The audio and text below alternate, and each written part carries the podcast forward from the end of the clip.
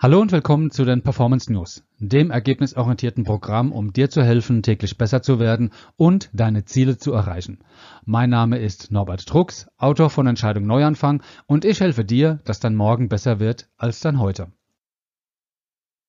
Die Gemeinsamkeit von guten Vorsätzen und Touristen ist die, dass sie beide nur eine kurze Verweildauer haben. Vorsätze werden ja an sich geplant, um im Leben als Gewohnheit verankert zu werden. Leider versagen die meisten Menschen eben genau darin. Sie nehmen sich etwas vor, machen dies dann ein paar Mal und das war's dann. Die guten Vorsätze verschwinden wieder. So wie jedes Jahr nach Silvester. Lass uns dieses Versanden einer wirklich positiven Absicht einmal näher betrachten und vor allen Dingen verändern. Sicher warst du auch schon einmal Tourist. Bist in einer fremden Stadt angekommen, freust dich auf den Besuch einer historischen Attraktion, holst den Stadtplan raus und orientierst dich. Noch bevor du das Ziel auf dem Stadtplan ausmachst, wirst du erst einmal herausfinden, wo genau du dich gerade befindest. Du schaust nach links, schaust nach rechts, suchst den Straßennamen oder ein Zeichen und vergleichst das, was du siehst, mit deinem Stadtplan. Also, du definierst deinen Standpunkt. Und das ist ein wichtiger Moment. Bevor du losgehst, machst du eine Standortbestimmung. Und genau so solltest du es mit den guten Vorsätzen halten. Bevor du dich festlegst, was deine guten Vorsätze sind, was deine Ziele sind, mache zuerst eine Standortbestimmung deiner jetzigen Lebenssituation, also eine Ist-Analyse, um sicherzustellen, dass du auch das richtige Ziel anvisierst. Denn wenn du nicht weißt, wo du stehst, woher sollst du wissen, dass du in die richtige Richtung gehst? Damit deine guten Vorsätze für die Zukunft zum richtigen Ergebnis führen, zeige ich dir, wie du eine optimale Standortbestimmung machst. Dein Leben ist nicht eindimensional. Betrachte alle Lebensbereiche. Wie sieht es in deinem Familienleben aus? Wie verbringst du deine Zeit im Kreise deiner Familie? Vor allen Dingen machst du das regelmäßig. Esst ihr regelmäßig gemeinsam zu Abend oder geht jeder seine eigenen Wege? Wie unterstützt du die Familie bei ihren Zielen? Und wie steht es mit deinen Freundschaften? Wie viel Zeit verbringst du mit deinen Freunden? Triffst du sie regelmäßig? Bist du aktiv dabei, deine Freundschaften zu pflegen? Hältst du deine Versprechen ein? Treibst du Sport? Gehst du mehrmals die Woche ins Fitnessstudio? Oder schaust du dir lieber irgendeinen Mist im Fernsehen an und wirst zum Couch Potato? Achtest du auf deine Ernährung?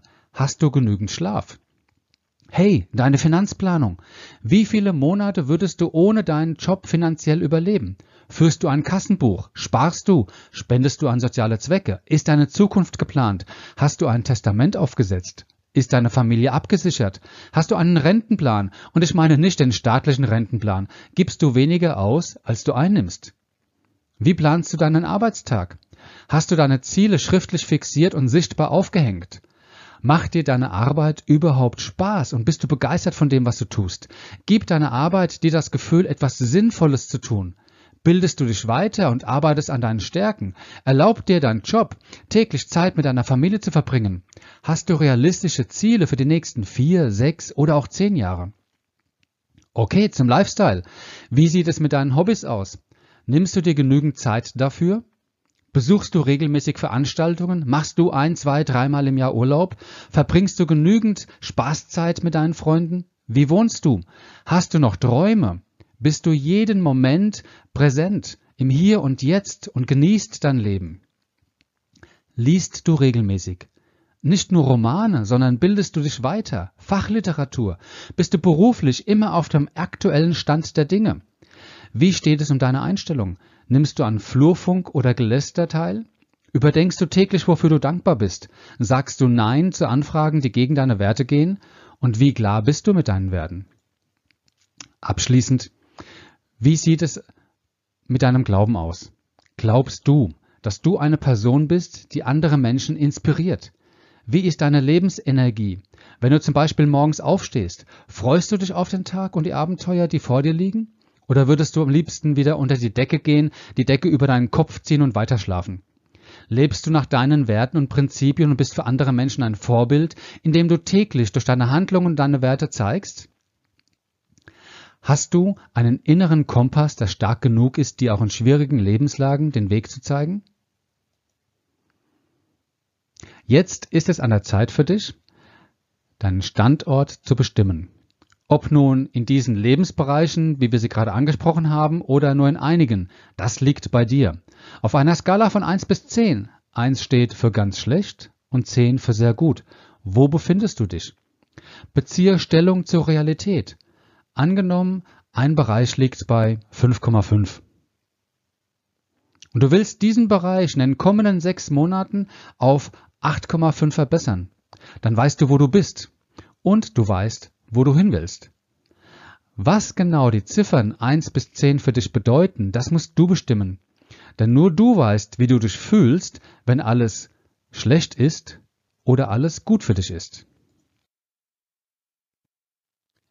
Hast du nun die Ist-Soll-Analyse durchgeführt, dann überlege dir, wo die Gemeinsamkeiten sind und welche Unterschiede es gibt. Schreibe dir das detailliert auf. Wenn es heute etwas gibt, das dir leicht fällt und hilft, dein Vorhaben umzusetzen, dann besteht da kein Grund darin, dies zu beenden. Und wenn es etwas gibt, das dich daran hindert, dein Vorhaben umzusetzen, dann ist es gut zu wissen, was genau das ist und genau das zu beenden. Und das Wichtige, was bist du bereit zu tun oder auch zu unterlassen? Wenn du abends eine Runde laufen willst, aber dir die Daily Soap zur Abendstunde wichtiger ist, dann wirst du einen Konflikt haben.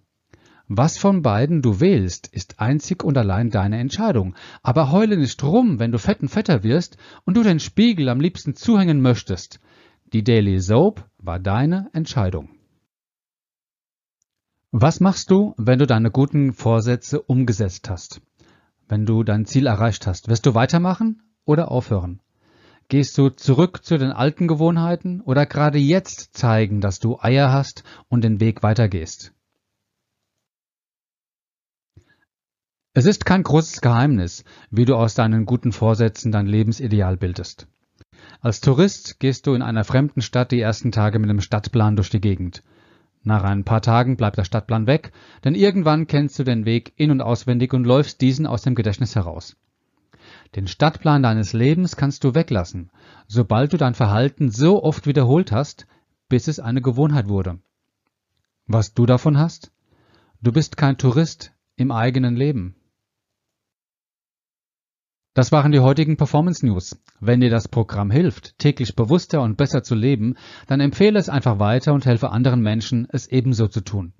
Möchtest du mehr Strategien und Methoden, um dein Lebensideal zu erreichen, dann empfehle ich dir mein Buch Entscheidung Neuanfang. Und bis dahin wünsche ich dir eine erfolgreiche Zeit.